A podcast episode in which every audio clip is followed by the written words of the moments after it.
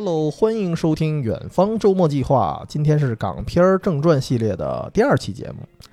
呃，上次聊完了赌片之后啊，我就一直琢磨这系列咱怎么录下去。我原计划是想录一个年代记的样子，但是后来发现每个年代，甚至啊每一年想说的电影实在是太多了，这玩意儿不好聊，所以我就琢磨着干脆就按照赌片那形式吧，就是每一期挑出一个类型，或者说挑出一个系列，哎，甭管是警匪呀，还是江湖片儿啊，还是动作片儿，哎，这样能多聊一些，算是哎雨露均沾一点儿。这回呢，咱们就聊聊历史脉络非常久远的一个东西啊，就是武打片儿啊，当然也可以叫动作片儿。这个我们小时候啊，一般还是叫武打片儿，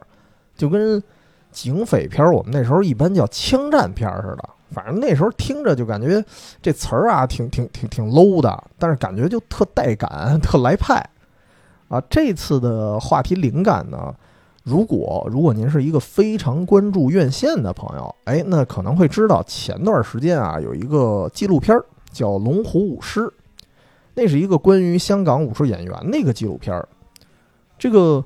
龙虎舞狮》它的名字是源于京剧的武行，在电影界呢可能就泛指了一下，泛指这些武行相关的工作人员，哎，包括替身呀、演员呀，包括幕后什么的。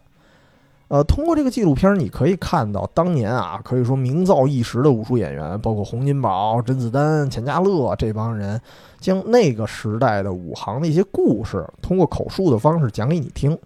算是一个纪念性非常足的片子了。但是很遗憾的是，截止到我们今天录节目啊，我看了一下票房，九十九点八万，没过百万，非常非常低吧。呃，当然肯定不是说这个纪录片品质上有什么问题，而是说纪录片这个形式啊，这个题材本身关注度就有点偏低啊，排片量也非常的少。除此以外，我不知道大家会不会觉得一说，哎呀，武打片儿，你们聊的这个是不是啊太过时了？可如果啊你看过这个纪录片儿，看看那些红着眼眶啊诉说往事的功夫演员。或者看看当年那些精彩绝伦的武打片段，我相信你一定会想起香港武打片的那段往日的荣光。咱们就说说这片子啊，这个这个纪录片确实是一个情怀之作啊，但是这几年好像一说情怀，仿佛啊有一点贬义似的。毕竟什么营销环境啊，或者说什么环境，大家好像。老爱用情怀这个词儿，就滥用了，甚甚至有时候，甚至有时候宣传一些反正有的没的那种产品，我感觉情怀这俩字儿算是给糟践了啊。但是这个纪录片呢，不得不承认它绝对是情怀之作啊。但是呢，它不是说我靠这种卖惨卖情怀来吸引人，因为首先这个纪录片本身啊，我觉得它有很强的技巧性。呃，包括它的音乐啊，包括它的剪辑呀、结尾彩蛋呀，乃至海报，都非常的讲究。比如说，先说这个音乐啊，先说配乐，就是我觉得它的开场曲给给我的感觉特别像查克·贝瑞，就是布鲁斯摇滚加上那么一点乡村的风格，哎，听着呢，呃，你会想起电影《低俗小说》，你会觉得像那里的一些配乐啊，听着特别的欢快。啊，加上一点逍遥，再加上一奶奶的那种热血啊，这种热血它还不是说古惑仔的那种热血啊。虽然咱咱得承认，像当年啊，洪金宝啊、成龙啊，他们年轻时候好像哈挺爱打架的，大街上我估摸着当年也是横着走道的人。但是跟古惑仔他们不一样，在于就是他们有一份正经的工作，而且是非常值得自己骄傲的工作。所以我在想，他们那个状态啊，是不是狂妄中带着几分自豪啊？应该是这感觉。所以这个纪录片儿，它这个 BGM 给我的感觉是，呃，当然得承认啊，我确确实也不懂音乐，他用的什么什么什么乐器啊，什么曲调，我也不太懂。但是我只是感觉这个 BGM 给我的感觉是特别的具象化。我听到这个音乐的时候，我甚至能够感受到，就是几个龙虎舞狮啊，在街上抬头挺胸、招摇过市的样子。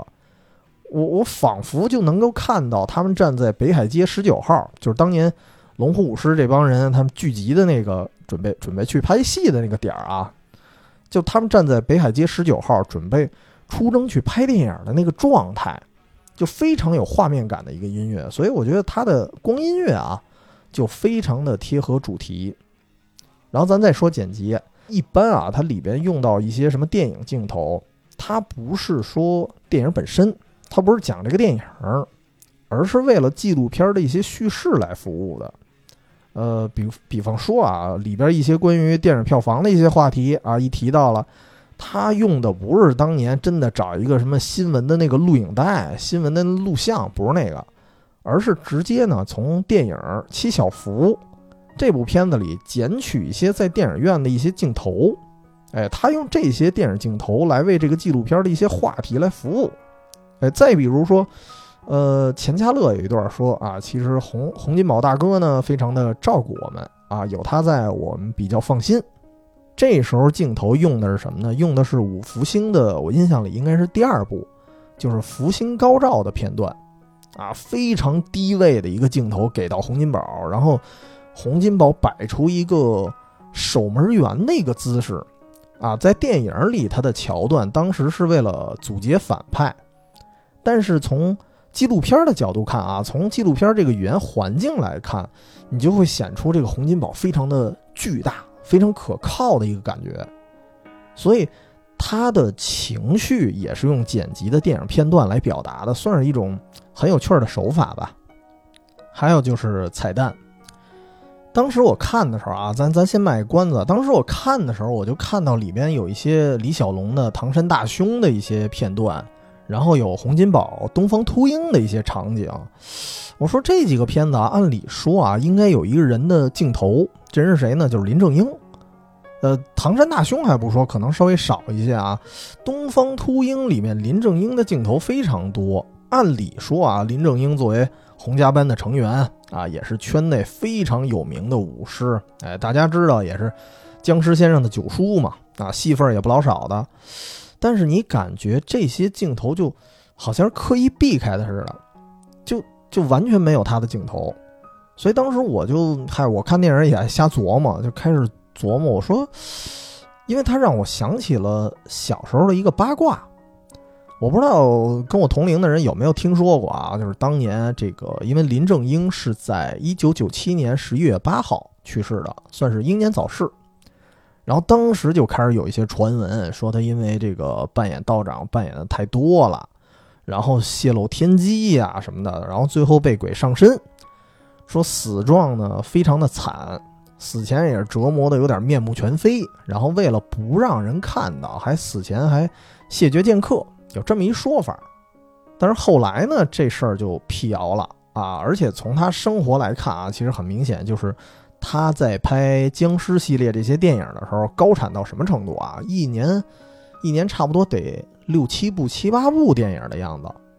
而且他去世前呢，一直在拍电视版，可以说他的状态应该是非常的疲劳。再加上林正英啊，就是他好像解乏的方式就是喝酒啊，特别爱喝酒，所以最后就是劳累加上酗酒，就患上了肝癌。因为癌症嘛，在那个年代确实是非常，现在也非常严重的啊，就是造成这些病魔的一些折磨，他就脱相了。哎，说白了就是长得不是原来那样了，就就病魔给拿的。然后呢，他可能会不会说有一些练武之人的那种傲气，哎，就不希望被别人看到，所以就后来就确实也是谢绝剑客。这事儿好像是真的，就谢绝剑客这事儿是真的。但是这个事儿跟这片子就是这正片没有镜头有什么关系呢？是因为那会儿还八卦，所以说在当时的香港小报啊也也比较扯，就特别爱传各种奇奇怪怪的传闻啊。然后这里边说什么呢？说林正英啊，他原来是信道教，然后他死后呢，家里人给用的这个葬礼的形式是佛教。这就弄得他圈圈内的一些好友，包括洪金宝啊什么的，因为洪金宝说好像也是信信道吧，然后他们就非常的不高兴。但是呢，在在现场，人家家里人吧，你只是一个朋友，你又不能说什么，所以后来呢，又有一种说法，就是说洪金宝因为这个事儿弄得他心里特别有芥蒂啊，就感觉各种不舒服。再加上这个纪录片的主要阐述者啊，咱也看也是洪金宝，所以我当时就在想啊，是不是因为这个原因，然后这个林正英就干脆就不露脸了？哎，但是我我后来也觉得不太可能。因为洪金宝作为业界的逮楼，而且他跟林正英生前的关系是非常好的，不可能是因为这些问题就造成这个片子不出现林正英。然后我正正琢磨呢啊，这个纪录片就演完了，演完了之后就开始放片尾曲嘛，在片尾曲的最后出现了一个静态的图像，是林正英啊。当时我一看这图像，算是哎踏实了，对吧？至少有个图啊，有图就不错了。我当时以为就完了呢，结果这个时候，重磅的彩蛋出现了。合着这个纪录片啊，它是专门给林正英留出了一段时长，而且真的是由洪金宝先生专门去讲林正英当时的一些故事。哎，这一下就让当年的很多什么流言蜚语啊不攻自破了，也让观影的当时我们那个状态啊非常的惊喜。这个事儿就让我想起很多，最近很多朋友看那个《失控玩家》啊，我还没看呢，就是听说不错。那里面出现了美队的一些场面，据说当时在影院里大家都欢呼嘛。这个我觉得确实确实还不错，因为当年也是漫威的粉丝，然后看见一些经典场景的重现，嗯，大家肯定会欢呼。但是我在想，如果啊，因为《龙虎龙虎武师》这个片子观影的人再多一点。因为像我当时我看的时候，基本就包场，电影院里没有人啊。我在想，如果观影的人多一点，那么看到林正英最后作为一个彩蛋出现的时候，我想应该很多人会鼓掌吧。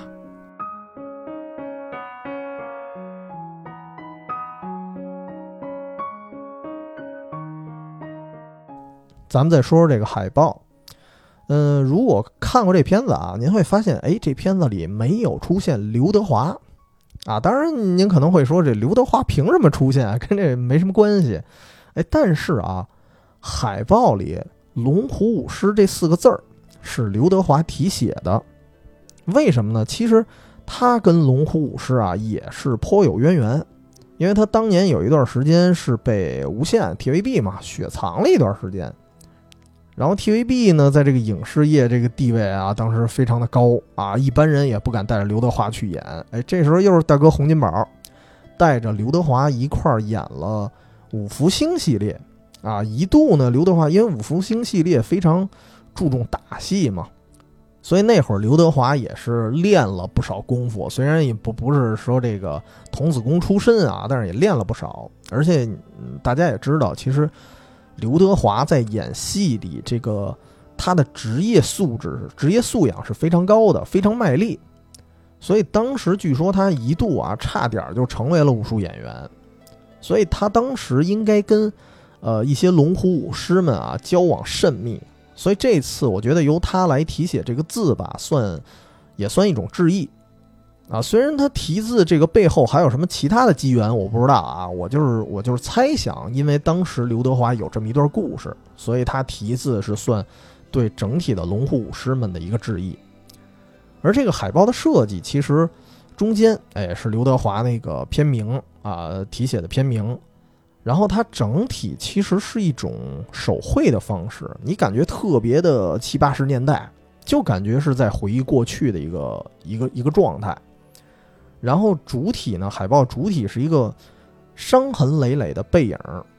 啊，当时我们还还琢磨呢，说这背影谁呀？看半天不认识，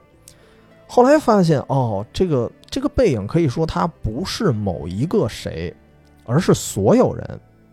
因为可以说这个纪录片它是属于许许多多的无名英雄的，尤其是那些在海报上没有写名字的人。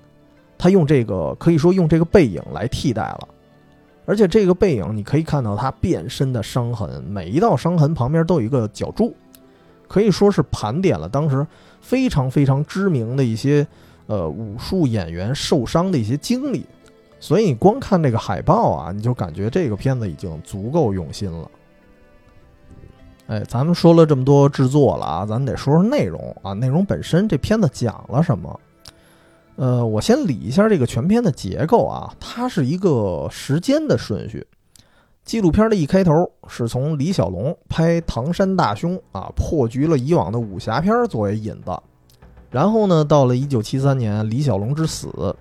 之后呢，武武打片可以说进入了一段时间的一个低潮期，然后再之后，哎，洪家班呀、袁家班、刘家班、程家班开始崛起啊，当然不只是他们四位啊，其实那时候他们四位算是比较有名的。所以说，当时是整体进入了一个百家争鸣的局面，然后再到后来呢，像邵氏啊，邵氏这边邵逸夫，他的精力更多就放在了 TVB，所以说邵氏最后就逐渐退出了电影领域啊。虽然零九年的时候又回来了，但那那是后话。再加上那时候有一些影视公司啊，算是死走逃亡啊，各种困境，所以香港的电影逐渐呢也是再次的进入了低潮。当然，这个动作片就更严重了，因为它本身这个风险也高啊，这个难度系数本身也大，所以这个武打演员也开始进入了一种青黄不接的状态。大概呢是这么一个故事线，我们呢可以一段一段的来说啊。首先，咱们得说一个纪录片没怎么提的。哎，之前说这个李小龙破局，他破的谁的局？其实呢，就是邵氏电影的武打片儿。啊，相比之下啊，李小龙的那些格斗方式，你感觉他更现代，而且格斗技巧算是古今结合，哎，又重实战，所以看起来就从观众的角度看啊，就非常的过瘾，非常的看起来好像很真实的样子。而邵氏以前啊，包括呃张彻导演以前的一些武打片儿，他可能更贴近是呃武侠片儿啊，古装为主。这个李小龙之所以能破局，是因为以前的那种武打吧，有有一点摆拍的感觉啊，很程序化，就没有那种实战性。所以这个在纪录片里本身就给了一词儿，说以前的那种武打片啊，有一点舞台剧的感觉啊。但是确实也没错，因为毕竟它本身早期的武打片，它脱胎于这个京剧呀、越剧呀，包括各种戏剧。但是呢，我们又不得不说，从另外一个角度看啊。舞台剧这个词儿呢，对于这个打斗的技巧、打斗的形象来说啊，有一点贬义了啊，说人程序化了，说人说人怎么着了。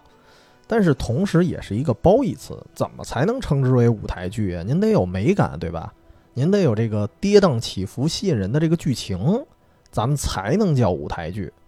所以当时张彻导演的很多电影啊，他的。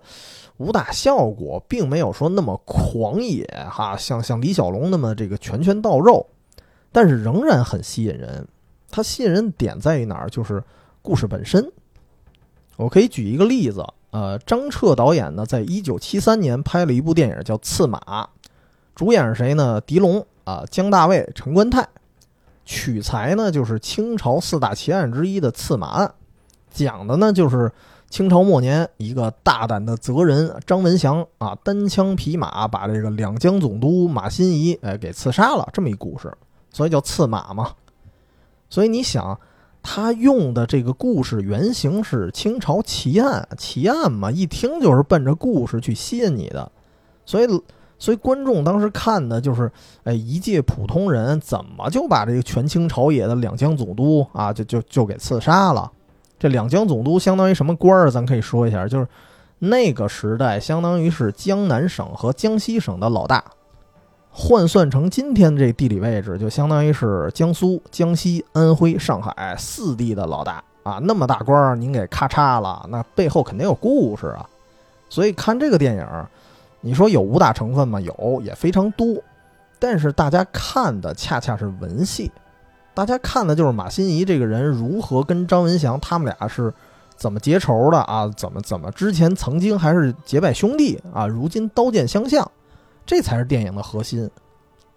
而且后来这个故事呢，被李连杰、刘德华、金城武再度演绎。这个片子呢，就是《投名状》啊，《投名状》的原型就是刺马。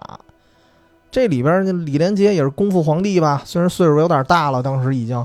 他也参与了，但是打斗戏你看多吗？其实也不算多，观众看的是什么？依然是铁三角的兄弟如何如何决裂这么一个前因后果，看的还是故事本身。所以那个时代，很多人说这个李小龙他破局，其实准确来说，他破局的是一些场面的效果。如果单说故事性的话，我觉得张彻和邵氏的电影在很多年后，呃，依然很难去比拟。而且，就算说李小龙七十年代破局了，但是张彻导演的作品一直也在拍，一直到九十年代初啊，张彻导演这岁数确实太大了啊，才歇口气儿，咱咱不拍了。但是我后来看了一下评价，很多人说这个《龙虎舞狮》当时怎么就这个片子没怎么讲张彻那一段儿，因为确实得说啊，就是张彻导演的巅峰呢是在六十七十年代那段时间，然后加上七十年代有一段时间张导就转战台湾去发展了，所以《龙虎舞狮》这个纪录片里说一些什么血泪史的主要的时间段啊，关于张彻导演的故事涉及的确实不是很多。然后另外呢，一说张彻导演，大家可能听着啊，可能至少知道这名字，但是感觉好像看的也不多。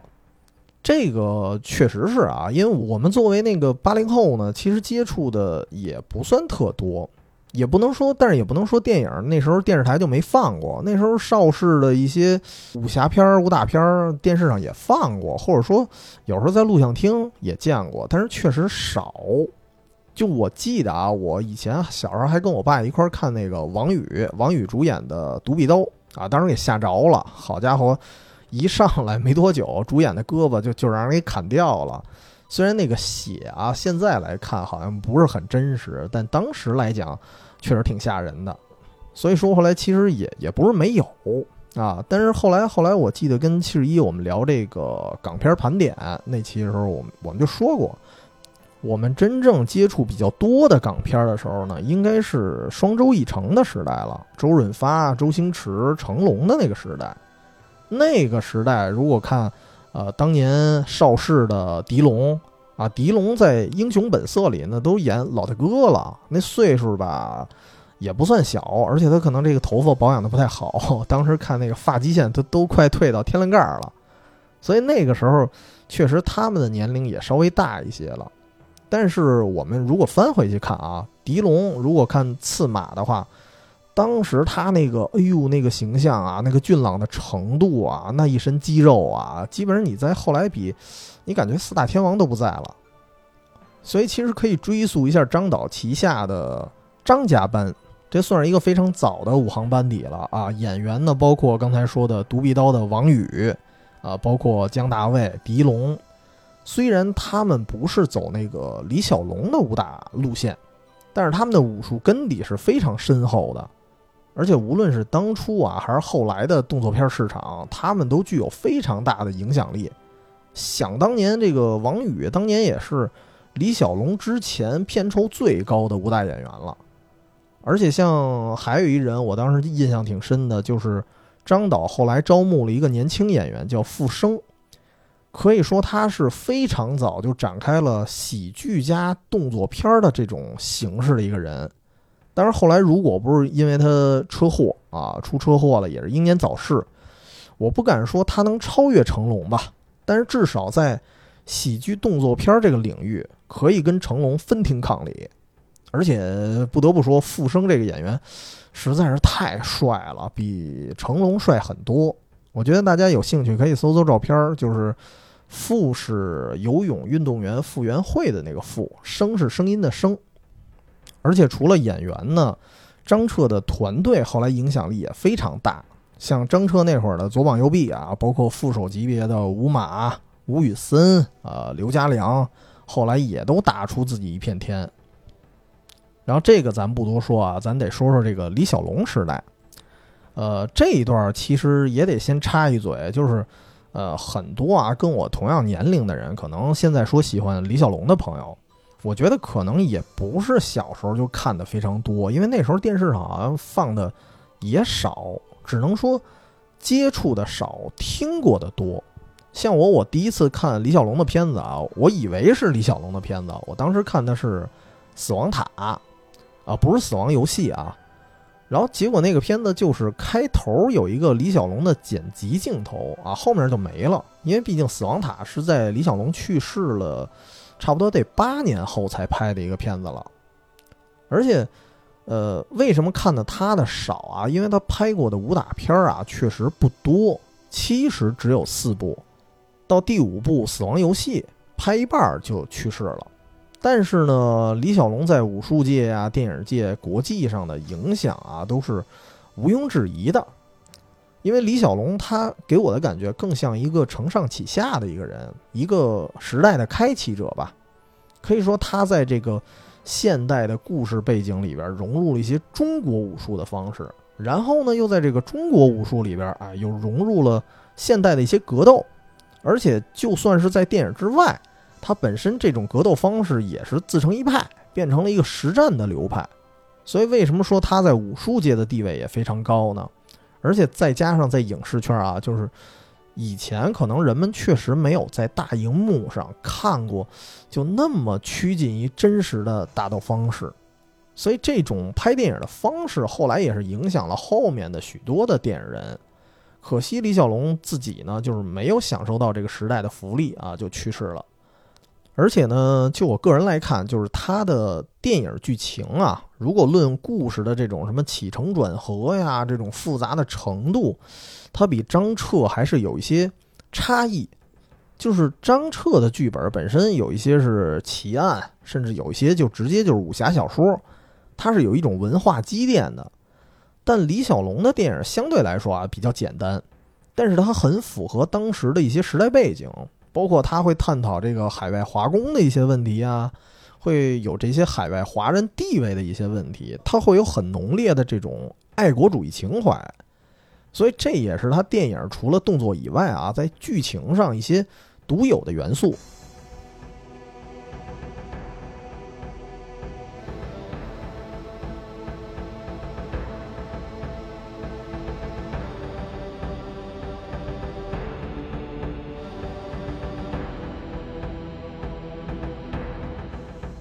那么对当时的市场反响来说，老百姓肯定喜欢这个新鲜的东西嘛，对吧？肯定是新的，所以肯定也认为这个李小龙是替代了过去的武侠片儿。但是跳出当时那个时代背景，咱从现代角度去看，李小龙和过去的武侠片儿，他们的剧情阐述的意义首先是不一样的，武打的侧重点其实也不一样。所以我一直认为，就是不能说是替代吧，应该说是李小龙带来了一个。新的启发，啊，当然这些还是还是自己的一些看法居多啊。如果想更了解这段关于啊关于张彻、关于李小龙时代的故事呢，哎，我可以再推荐一个纪录片儿，这个就是零二年的片子，叫《功夫片岁月》，主持人呢是萨米尔·杰克逊啊，就是神盾局长，二十年前还年轻的时候。这个片子也是访问了大量的武术演员呀、导演，你可以从更多的角度去了解一下武武打片整个的一个发展历程。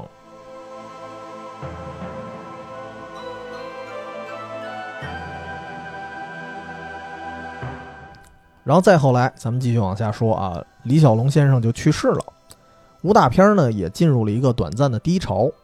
因为毕竟李小龙带来了很多新的尝试。啊！突然一夜之间人没了，观众的口味其实很难回去了，啊！包括当时的影视界呀、武行界，当时都震惊了。我记得在纪录片里，好像是袁彬说吧，说：“哎呦，当时还在等第二天开工呢，听到李小龙去世的消息，根本就不信。”哎，于是在这之后，可以说经历了呃一段时间的低潮期，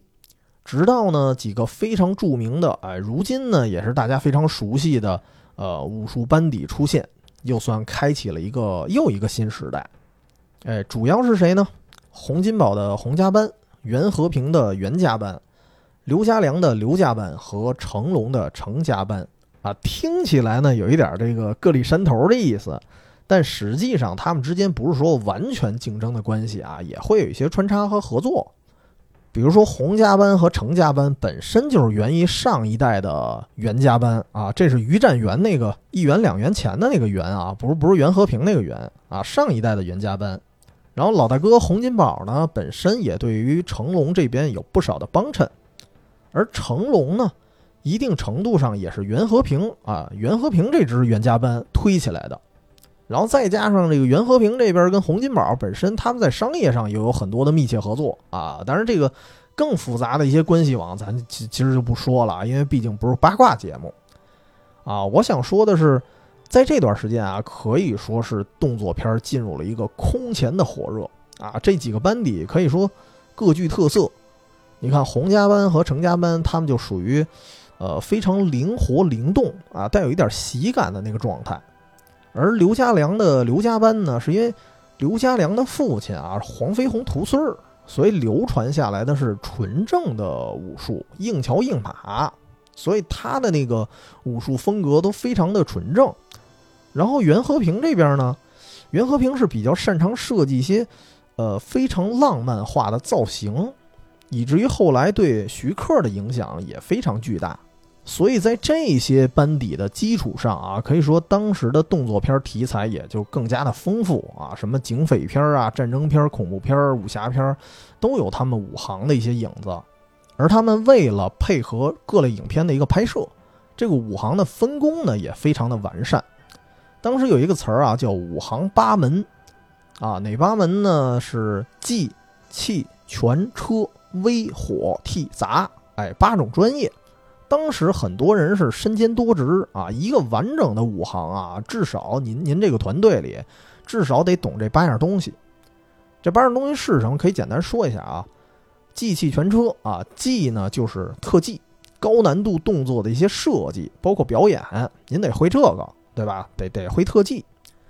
气是什么呀？气是。器皿的器啊，就是指的刀枪剑戟、兵刃这些，呃，武器的设计，武器打斗的一些设计。然后拳拳就是拳脚功夫嘛，就是一些实战呀、打斗一些上面的动作设计啊。然后就是车，车就非常好理解了，车就是飞车特技啊。比如说像柯受良，柯受良从台湾到香港发展之后，他的职位呢写的是武行或者说武指。但是他做的事儿其实就是飞车特技，包括成龙当时的那个快餐车，呃，龙兄虎弟这些片子，他不仅仅是指导啊，有些时候还是自己完成。然后另外四门威火替砸，威呢就是威亚啊，当然不是指这个被被威亚吊起来那个人啊，而是拿威亚吊人的人啊，就是控制威亚的那个人，这个是非常需要技术的，因为一旦操作不好，直接就出人命。还有就是，同样操作不好会出人命的，就是火。火就是负责各种什么枪械啊，然后包括各种爆破效果的。呃，现在的词儿应该叫爆破师。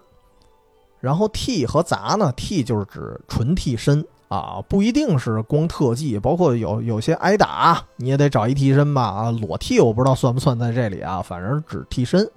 杂呢就是各种工作啊，各种打杂啊，什么都得会。哎，所以这个就是当时的五行八门。那时候对武行的一些要求啊，在在各种魔力当中啊，要求也是越来越高。我看过一个成龙拍的纪录片的片段，那我我没看过完整版，就是他会介绍我如何如何运镜啊，如何让这个武行在镜头里走位，要求的非常细致，所以他的片子看起来观赏性比以前要更强。哎，但是。啊，得说但是了，就是一旦把观众的胃口吊足了之后，问题啊也随之而来。因为那时候武师们啊做一些惊险的动作，确实会吸引观众眼球，所以这时候武行班子和电影导演呢，对动作的要求也就会越来越多啊，然后风险呢也越来越高。到什么程度啊？就是武行之间会互相看对方的电影，会互相攀比。说嘿，你这拍的够狠啊，那我得比你还狠，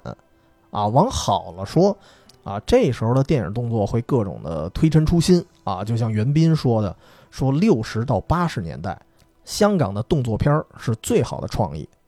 但是往坏了说啊，说这这也是纪录片里的原话，就是说有一点玩命到不讲道理了，有一点这种自虐的虚荣感了。所以这个纪录片，我觉得他的视角还是比较客观的，就是他一方面承认当时我们这种彪悍啊、非常勇敢的这种状态，但同时也承认当时的状态稍微有一点畸形，因为有些武行啊，在那段时间就受伤的受伤、残疾的残疾，甚至有一些就瘫痪，甚至死亡。所以说，为什么说本片是拍给很多无名英雄的？因为那个时代有一部分武行到今天你就真的找不着人了啊！有些人呢，可能真是在那些风险中就死去了，还有一些人咱咱不知道怎么回事儿啊。这种情况甚至到今天也在发生。我我忘了是哪年了，就是史泰龙拍那个《敢死队二》的时候。有一个内地的武行，一个年轻的孩子啊，也也也不是说年轻孩子，跟我同龄啊。然后他参与了这个《敢死队二》一个替身的工作，结果呢，在一次拍摄游艇爆炸的过程中，由于这个爆炸师啊这个操作不当，最后给炸死了。然后当时的美国公司只赔了十几万人民币啊，相当于人民币十几万，非常少。然后这时候就是因为李连杰当时也在那个剧组嘛，李连杰自掏腰包，呃，给了他家人五百万。而且得补充一句啊，其实呃，当时那个武行他不是李连杰一对一的一个替身，因为李连杰在《敢死队二》里本身戏份也不多，他那个那个孩子是给很多人当替身，但是呢，真正掏钱了，最后就是说，呃，补偿人家人的只有李连杰。咱再说回那个年代啊，在，呃，当时看这个片子的时候，在所有龙虎武师的眼中啊，比较公认的最严重的一次事故呢，就是拍《龙的心》。当时是八大武师，因为要拍一场这个爆炸跳楼的戏，虽然当时地面已经垫了很多很多那个防护了，但是下落的时候，由于位置上有一些偏差，造成就是人砸人的局面，有的人当场就昏过去了。然后有的就是重伤，当时洪金宝喊的时候，不是说喊咔收工，喊的是咔救人，就已经非常严重了。这个场景在纪录片里有一个重现，就当时我看的时候，我那感觉，我说这根本就不是电影片场，我感觉这就是一个灾区现场，真的是非常的惨烈。所以那个时候有些拍摄行为啊，从今天来看。确实有一点过激了，但是这个事儿呢，他给我的感觉其实还挺矛盾。因为看到这儿的时候，我觉得其实《龙虎武师》这个纪录片，它不仅仅是一个血泪史，有时候你感觉它像一个人生道理，它就像它就像生活一样。比如说，呃，一个人在年轻的时候，你要够拼、够玩命，你才能打出自己一片天啊！哪怕有一天自己过时了啊，老了。至少年轻的时候还有还有那么点积累，甭管是积累的经验还是积累这个钱啊，对吧？要是年轻的时候咱就过于佛系，那就是人无远虑，必有近忧了啊。同样，其实电影界也一样，就是因为当时的龙虎武师们他们够玩命、够胆，所以才共同奠定了一个香港动作片在国际上的地位。而且说你要说危险，哪儿没有危险啊？当时咱们内地拍那个九八版的《水浒传》的时候，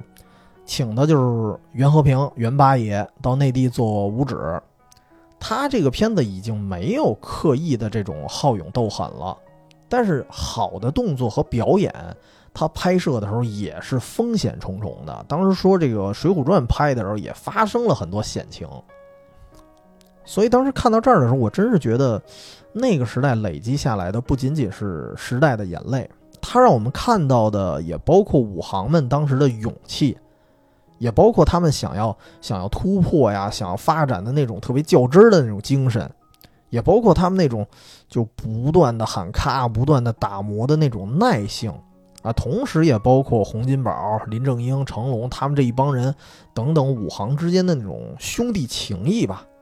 可以说，那个时代浓缩了许许多多我我认为人间最美好的一些品质。所以，即使到了今天，香港电影有一些落寞了，我们依然会怀念它，会希望它崛起。但如果反过来呢？说没有经历过那些彪悍，没有那些曾经的辉煌，那说实话，对很多人来讲，没落就没落了，无所谓，反正原来也没名儿。所以我觉得这个主题特别贴合的就是熊欣欣，呃，当时在纪录片里说的一句话就是 “Start man, never say no”。就是特技演员永远不会说 no，因为真的是在很多行业，呃，很多领域都是相同的一个心态。在很多情境下，我们是没有资格说 no 的，因为一旦说了 no，那你就是怂了啊，对吧？你就是退缩了，那退缩就没有发展，然后就没有今天这个纪录片了。因为我相信，一般纪录片它不会纪念时代的懦夫。然后说完那个彪悍的时代，咱们来到了新生代。再到后来啊，刚才也说了，邵氏呢也转型了。啊，像嘉禾呀等等某些电影公司呢，也一个个的都倒掉了。呃，经济问题也好，人员问题也罢，其实也包括一些外来影片的竞争啊等等因素。可以说，从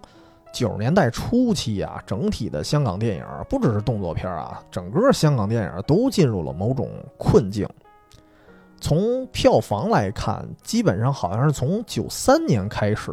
这个票房就不断的开始萎缩，所以为什么到零三年大家说这个《无间道》已经算是回光返照了？而且您听我们上期说这个赌片的时候，真的是九十年代后半段的那些赌片啊，基本也没法看了。这让我想起九九年，哎，千禧年前夕，有一部电影叫《特警新人类》，这个电影的结尾，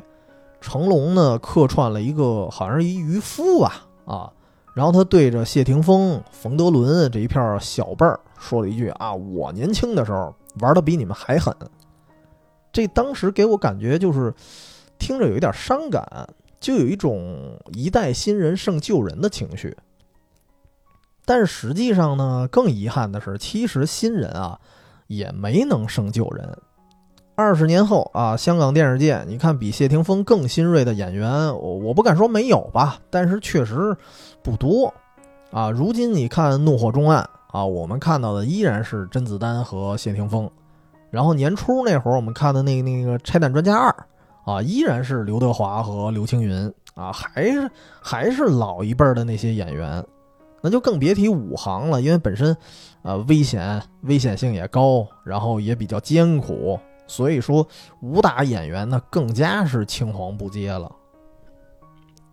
然后可喜的是呢，这个片子看到最后，就是到二零一五年，呃，香港动作特技演员工会这个会长好像是钱嘉乐吧，我不知道我当时看明白没有啊，应该是钱嘉乐。然后他开办了一个青年训练班，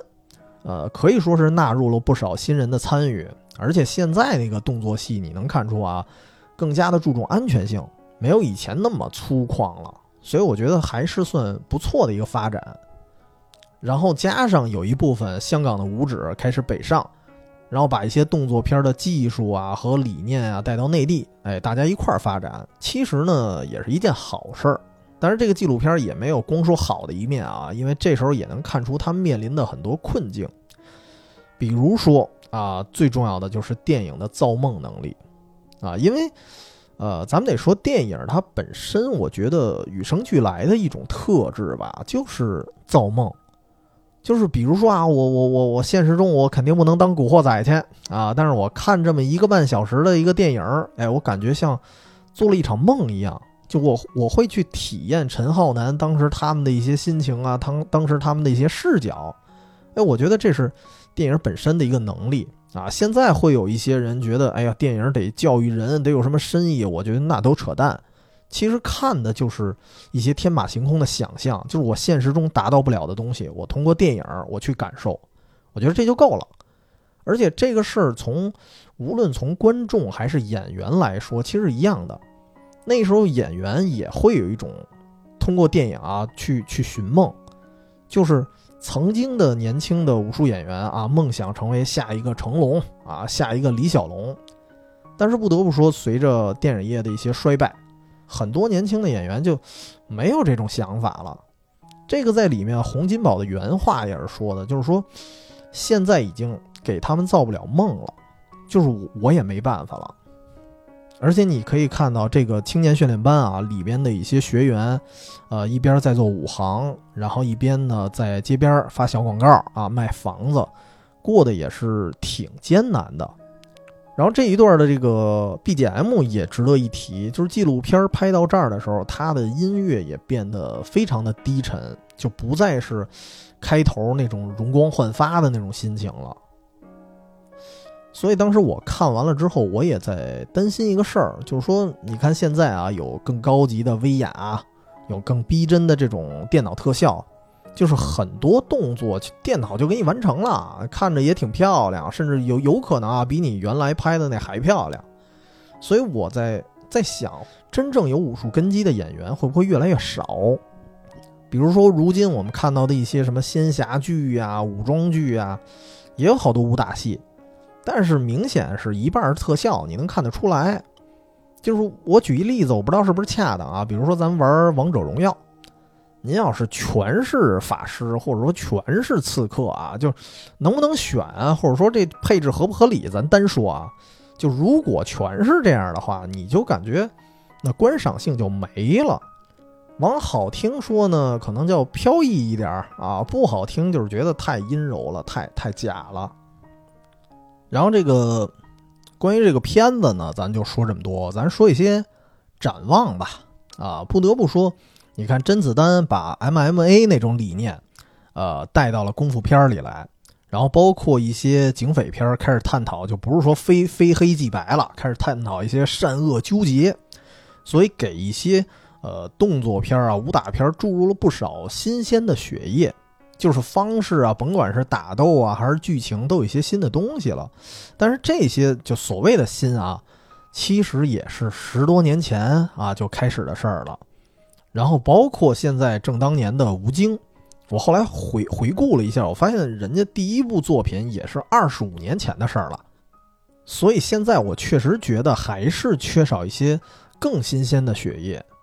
所以，我们这期节目啊，最后就从自己的角度来聊一聊，也不算是对电影业有什么建设性的意见，就是我想说说，我希望看到什么样的武打片儿啊，仅仅是些个人的期待。说一 说一特特别不着边际的啊，就是我小时候，我记得原来做过做过一个梦啊，我就梦见梦见洪金宝啊，还有还有成龙啊，这这帮人啊，一票动作明星。被困在了一个异次元空间，啊，当然这空间里的老大应该应该叫领主吧，啊，说是特别好勇斗狠，啊，就喜欢看你们打，啊，把你们这个各个空间的战斗民族啊，给给拉到我这儿，就是为了看场混战，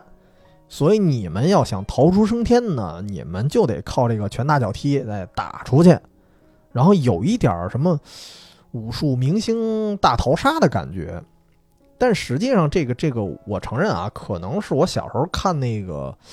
看那个真人快打，就不是今年的啊，不是今年这版本，是九五版的，裘云波演的那版本，可能是受了他一些影响，然后才会做那么奇怪的梦。因为当时那个电影就是演一个大魔王啊，相当于把这个地球上的武术家召集到一块儿打擂台那么一故事。但是为什么要提到这个梦？就是因为我当时做了这梦之后，我就一直渴望着能有一部电影儿，来一场，呃，算是武打明星的大集结吧，让他们全部聚会在一部电影里的一个片子。其实那会儿有类似的，像什么《富贵列车》《富贵兵团》，但是我感觉人还还不够全啊，还能再全点儿。但是。哎，也很也很无奈的说，就是随着这些武术明星的老去，我估摸着这个梦啊，终究就是遥不可及了。我觉得，反正到后来，呃，零四年，周星驰的功夫算是把洪家班呀、袁家班，甚至甚至包括张家班，就是张彻旗下的当时那个呃杨家枪的油炸鬼嘛，董志华演的那个角色，他就是张家班的人。能把他们汇聚在一起，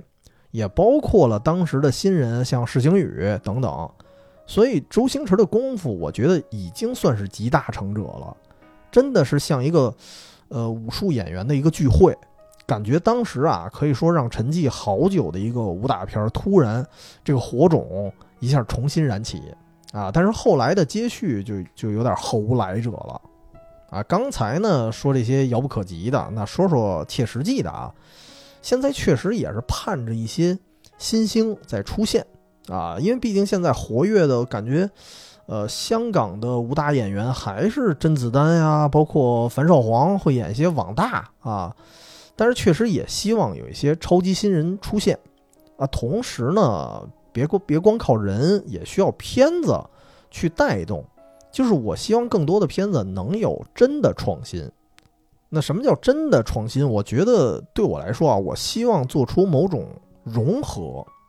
啊，当然不是说那种硬融啊。我看过那种所谓的创新啊，就是把什么机器人儿跟中国功夫啊给搁一块儿，这好像拍过不老少。但是你看的时候，你感觉就就特别不合理，都有机器了啊，都有机器人了，你不用枪不用炮，你非得拳打脚踢，这就感觉就没道理。而且有时候你看那个机器人他耍中国功夫的时候，你感觉还特别的僵硬。别的不说，就算啊，就算《黑客帝国》这样算是经典的片子了吧，但是基努里维斯在那里边施展拳脚的时候，我感觉看着也特别扭。而且说到这个《黑客帝国》啊，我记得最扯的是什么呀？当时《黑客帝国》的一个武指，好像他也是袁家班旗下的武师陈虎。那哥们儿造型倒也有点像当年真人快打裘云波那感觉，但是走的不一路数。我觉得他走到后来就有点偏。他当时拍了一片子啊，我当时陪我爸还一块儿看了啊。这个这片子特别诡异，叫《功夫机器侠》。啊，说是什么呀？说这个有一天啊，外星人打进来了，打进来了之后，说这个枪炮什么的都不管用啊，打不了外星人，说得用什么打？得用男拳打啊！当然不是说这个现在男拳女拳这男拳啊，说这个男拳法，但是觉男拳法失传了怎么办啊？于是这个机器人就穿越到清朝学习男拳法，然后回来也不知道怎么着，就就就把外星人打跑了，就这么一故事。而且后来啊，还还据说出了第二部，这第二部我是真没看啊。说这后来南拳法又不行了，说这外星人又升级了，说说得用北腿，然后后来好像又穿越了，又又回去学北腿去了，反正就就特别扯。所以这个事儿吧，呃，我是觉得你创新也好啊，融合也好，首先你得站得住脚，你得有一个合适的设定。我说一个别的例子啊，就是比如说日本，日本它有一个先例，高达也是机器人，对吧？如果您没看过高达这个完整的片子，只看它一些模型的设定啊，只看一些片段，你可能也觉得不合理啊。都有机器人了，这机器人这么灵活了，但是你没有精确制导的武器，然后你坐在这机器人里，你还得拿肉眼，还得目测啊，动不动还得近身战。甚至像那个扎古，扎古那个机型还用转盘机枪呢，还突突突呢，就是你感觉这玩意儿好像也不太合理，对吧？但是如果你真正看过高达的话，你会发现它里面是有一个设定的，就是那个时代发明了一种叫米诺夫斯基粒子啊，在这个粒子范围内，所有雷达呀、什么通讯啊相关设备全都失效，所以这样也算是把世界观给圆回来了，也算能自圆其说。就跟我刚才说那个九十年代那个真人快打似的，它也有设定，就是我这个空间你来的时候就都是武术家，你只能拳打脚踢，所以它这种设定你觉得也能说得过去，对吧？你不能硬掰啊！你要是硬掰的话，那就是瞎掰了啊！啊，刚才那个是反例，呃，咱说一点好的例子啊，比如说啊，二零一一年陈可辛拍了一个电影叫《武侠》，这名字就叫武侠。他呢是把悬疑和武侠做了一个结合，虽然当时那个剧情啊，我觉得也差点意思，就没什么反转，其实，但至少啊，他的里头，因为他设定了一个侦探的角色，他那个侦探断案的线索就是一些武术的招式，包括力度，所以也算是非常贴合武侠的主题了，这个就算是一种不错的融合。啊，这个值得一提的啊，这个片子当时的大反派最终 BOSS 就是王宇，独臂刀王宇啊，只不过那个年龄当时确实看着已经非常老态了，但是霸气还在。啊，不过当时有一些声音啊，说这个陈可辛这武侠是一种创新，在这个创新这事儿我倒不完全苟同，因为啊，其实我觉得它算是一种回归，为什么呢？因为。呃，如果说熟悉古龙的武侠小说啊，呃，我我不敢说我看的特别多，但是我拿我看的几部来说，我最早接触的《香妃剑》，到后来主流的一些流星蝴蝶剑、边城浪子，它都有很浓重的这种悬疑色彩。陆小凤我没看过啊，但是我估计也差不多。所以其实当你认识到这个武侠，它不仅仅是金庸，也包括古龙，也有很多大家的时候，有一部分武侠它基因里就是带着悬疑色彩的。所以这类的悬疑色彩的武侠武打，以前也不是没拍过，是有的。但是如今我觉得确实可以再多拍一些，因为悬疑这个东西啊，本身就特别吸引人。说到，而且说到一些创新啊，我觉得，呃，也不用说现在现在的一些电影人去肆意的去想天马行空的去找一些素材，找一些灵感。其实最简单的，咱返璞归真一下，还可以以一位大师前辈作为参考。这个人还是张彻，因为张彻他曾经的很多作品啊。已经在尽力去探索武打片的边际了。虽然前面说他导演的很多片子是那种，呃，稍微传统的武打片儿，甚至像武武侠片儿但是呢，他也有很多非传统的探索。咱不一一说了啊，因为太多了。有机会单聊张彻的时候可以再说。我说两个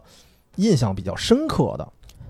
前段时间呢，有一个魔玩的团队清河联合，哎，当时的设计是擦主席吧，应该是。啊，他就设计了一款魔丸啊，应该是一套魔丸，叫五毒达摩。它的灵感来源之一呢，就是七八年张彻导演的那部片子叫《五毒》，可以说那个片子是一个非常老一代的 cult 片了啊，讲的五毒门几个这个修炼非常呃奇怪武功的一些人的故事，里面的一些武功路数啊，包括一些刑具的设定都非常的诡异。啊，但是得得说一句，现实中也不是没有，还有一部分是现实中真实存在的。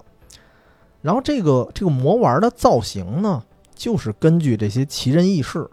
然后加上另外一部电影就是剑雨的灵感，然后融合打造在一起的。所以其实张彻导演啊，对现在的潮玩，你看啊，依然有一些影响。而且五毒这个片子啊，从剧情上看也挺有意思的，它有一种就是。剧本杀的既视感，他怎么怎么说呢？他这故事啊是五个师兄弟啊，老大老二呢是先下山了，所以老三呢不认识他们俩。然后老三走的时候呢，老四老五才来，所以老四老五也不认识前面那三位。然后五毒门还有一特性啊，就是一旦下山，你得改名换姓，所以互相之间都特别难以辨认。在这个故事里，最后还出现了一个关门弟子，可以说叫老六吧。老六下山清理门户，但是实际上他谁都不认识。相当于什么呀？相当于这哥几个啊，每人拿着不一样的剧本儿啊。有些人的剧本呢，可能还有那么一捏捏的相关啊，稍微还能合作一下；而有的人只能单打独斗啊。但是他们有一个共同的一个大目标，就是五毒门有一批财宝，于是他们聚集到一个小镇里。然后最后这帮人就是一边互相的提防啊，然后一边互相试探，哎，最后看鹿死谁手，哎，谁活下来能拿到宝藏，就这么一故事。所以它非常像这个剧本杀的破案啊，不断的试探别人身份的那么一感觉。然后另外一个还有我印象比较深的就是叫第三类打斗，当时我觉得这片子可能是在致敬第三类接触吧，我我不知道啊，是不是致敬这个名字。但是它整体的这个场景设计就是更加的舞台剧了，就感觉就是一舞台剧，只不过拍成电影的形式。然后风格呢，有一点像，你可以理解为东方版的但丁神曲啊。它的打斗已经不仅现在现在说什么穿越剧啊，它它都不只是这个古今穿越了，它还得天堂地狱各种穿越。所以当时这个片子评价好像。不是很高，但是我觉得贵在它就是非常的另类，